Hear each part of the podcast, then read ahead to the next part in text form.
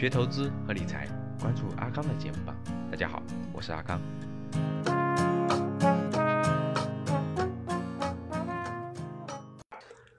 好了，那我们是否参与科创板呢？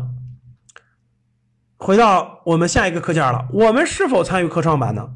我们前面讲了意义，讲了内容，讲了基本的这些内容，我们是否参与科创板呢？对整体来说，对国家来说做这个事情，那相当的当然是好事了，各位，那就是好事也提醒过你风险了，也设了门槛了，满足门槛的人，他这个钱在里面亏也好，赚也好，这都是很正常的，对不对？所以对整体来说，未来能有百分之十的企业能够成长起来，就是成功。这科创板十年之后能再出一两个华为，那就是成功，对不对？但是对个人投资者来说，各位。特别是教室里面，咱们咱们这些辛辛苦苦打工挣钱来的这种资金，也叫做小散或者叫韭菜。各位，你百分之九十的概率你会失败的。所以呢，大家建议大家做价值投资者，观望为好啊，不要着急盲目参与炒作，盲目参与炒作没有什么太大的意义和价值。如果你说老师，我实在忍受不了了，我就想参与参与，那你也得够，那你你也够条件开户了是吧？那你就拿你的可投资资金的百分之五，比如老师我有一百万，我就拿个五万块钱，我参与参与行不行？也行啊。但是这个对绝大部分人来说，你就别参与了。你就算拿这五万块钱参与，你就把它当做这个钱有没有无所谓，最后赚没赚？就算亏光了，那也无所谓，亏光就亏光了，那可以。那你参与参与，然后呢，感受一下，然后呢，这个也是没关系的，就当学习了。谁让你钱多呢？对吧？如果大家价值投资者，你说我是价值投资者，我也不以体验为主，我观摩观摩就行了。那我建议大家还是选择已经上市的龙头公司，好的龙头公司啊，不要参与科创板的炒作投机。那你说老师，这科创板毕竟是个大事儿，对吧？那慢慢的这个里头也会有好公司产生。那我怎我怎么那啥呢？待会儿我告诉你方法。我先说这儿，价值，我们大多数人都是价值投资者，我们我不建议参与。如果你是投机炒作者，或者说你你就想体验体验、感受感受，那你也要控制在总投资量的，我建议是百分之五以内，百分之五到百分之十以内。比如老师，我有十万块钱，那你拿个一万块钱是吧？老师，我有我有一千万咋办？那我拿个五十万试一试水。总之，你得记住，它不是投资，它基本上属于投机炒作啊，基本上就属于投机炒作。所以呢，教室里大多数人肯定就不要参与了啊，除非你钱多的烧的。老师，我这我钱特特别多，我闲的没事干，我我五百万的投资资金，我想拿五十万试试试，呃，炒作一下。这里面会带来两个不好的地方。第一个不好的地方就是，由于这个地方是投机炒作，它可能把你的心态搅乱了、搅黄了。本来你在哎正常的主板市场是做价值投资的，对吧？结果你到那儿投机赚了一把，哎呀，你就发现哎呀太好翻倍了，这么容易赚钱。结果你在本来在 A 股的大账户是价值投资，结果你也不遵循价值投资了，结果最后你稀里糊涂没过两三年把五百万全亏光了，这也是完全有可能的。啊，所以呢，它其实就是一个心态问题。各位，你要是这边用价值投资，科创板用投机炒作，那你脑子得从中间劈一刀。就老师，我这个我上午九点到九点三十我是价值投资，九点三十到十点是投机炒作，那你脑子还，那你脑袋得分两，脑袋瓜得分两个。最后我估计你就人格分裂了。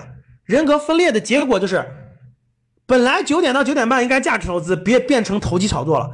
本来。九点半到十点半应该是这个投机炒作，结果变成价值投资了，所以最后是两头都亏，这这是你最大的可能的下结局的结局，真的，因为人的心态他只能有一个，他不可能扯两个，扯两个就完蛋了。所以说呢，对于大多数人来说，如什么样的参与方式最好呢？咱们可以通过投资科创板的基金来间接投资科创板的上市公司，各位。现在那个申请科创板这个指数基金的和和基金的已经有两百多家公司了，就目前申请的已经有两百多家公司了，各位。呃，未来呢，我建议大家申请科创板的指数基金就可以了。什么叫科创板的指数基金呢？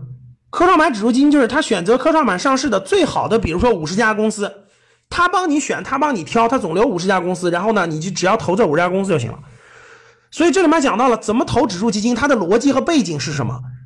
那我们的基金课，我讲的基金课已经录好了，各位，我特别希望大家还没有学习我基金课的人，认真去学习一下。我觉得它真的是关乎你未来几十年的资产配置和这种被动收入的这种方式。然后呢，这个目前已经申请的基金，现在已经两百多只了，正在等待发布。我们一般选择这个科创板指数基金就行了啊，大家不要选择科创板的那个普通的股票型基金，因为我跟你说，他那些基金经理他也不会选，极有可能这个波动也非常大，比如说那个。半年时间亏个百分之五十都是有可能的，但是指数基金是我们选的是一个组合，是一个组合，所以问题不大，而且长期拿着就完了，长期拿着。所以如果你五年以上，各位以五年的思路，按月定投的心态，听好了，五年以上的按月定投的心态和目标，参与科创板的指数基金的投资，那我那我告诉你，你最后赚钱概率还是大大概率，而且。这是最好的方法，明白了吧？大家想想，中国这么大的国家，对吧？这么重大的事情，中国未来五十年最优秀的科技公司，我估计都会在科创板产生。听好了，中国未来二三十年最优秀的科技公司都会在科创板产生，但是我们并没有能力选择出来，怎么办？我们就选科创板的指数基金，因为那个最优秀的公司一定在那个。这个最优秀的这个五十家五十家那个指数里面，所以我们就分享这个红利就行了嘛。二十年到三十年之后，无论我们养老也好，无论我们孩子教育也好，科创板伴随着中国最好的科技公司的成长，这指数基金就能让我们变现我们的价值。所以，刚才打一的学习格局那个基金课的，你们等这个过一段时间。等科创板推出一段时间之后，稳定大概一年左右之后，你们可以选择一个比较好的科创板的指数基金，做列到你的放到你的这个投资指数基金的组合里面，选一个，我认为这个是可以的，明白了吧？这个方式是选一个科创板的指数基金放到你的指数基金投资的组合里面，但是不是现在，各位，我建议你稍微等一等。就稍微过渡一下，过渡呃，等它推出个，然后过渡到大概半年左右。举个例子啊，比如说我估计科创板是今年年中推出，那呢你就过一段时间，让它让它上市的数量达到多一点，上市公司数量达到多一点，大概在呃明年年初吧，然后呢再再开始定投，可能会比较好一点啊，选择一个，好的。这是这个，这是这个什么样的方式参与最好？我给大家讲了一下。再放下一页 PPT。好的，然后呢，我把这个，我把这个，我用，我用这个，呃，一分钟给大家回顾一下啊，今天的内容，整体我要讲的前面的内容，后面再大家一。我们今天讲的主题呢是科创板来了是机会还是风险？啊，科创板来了是机会还是风险？那科创板的内容和意义，一句话来说。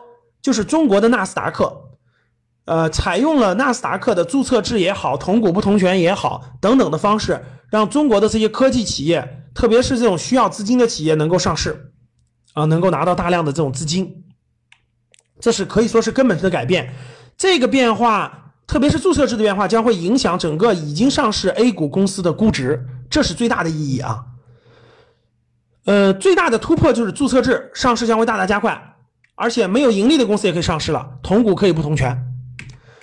最大的这个风险就是前五天是不设涨停板限制的，从第六天开始涨跌幅是有个百分之二十的幅度的。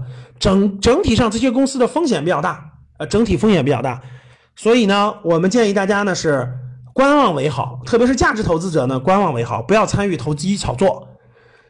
未来呢，在比较稳定一段之后，我们可以通过投资科创板的指数基金的方式，投资科创板的这个组合型的这种上市公司，啊，以五年以上的心态，按月定投的方式参与科创板指数基金的投资比较好。如果你不会投资，不会理财，在投资方面有困惑，特别是之前投资有过亏损的经历，可以与阿康交流。五幺五八八六六二幺，我在微信那里等你。添加成功后，我也会分享好的电子资料给你。今天的节目就到这里，我们下期见。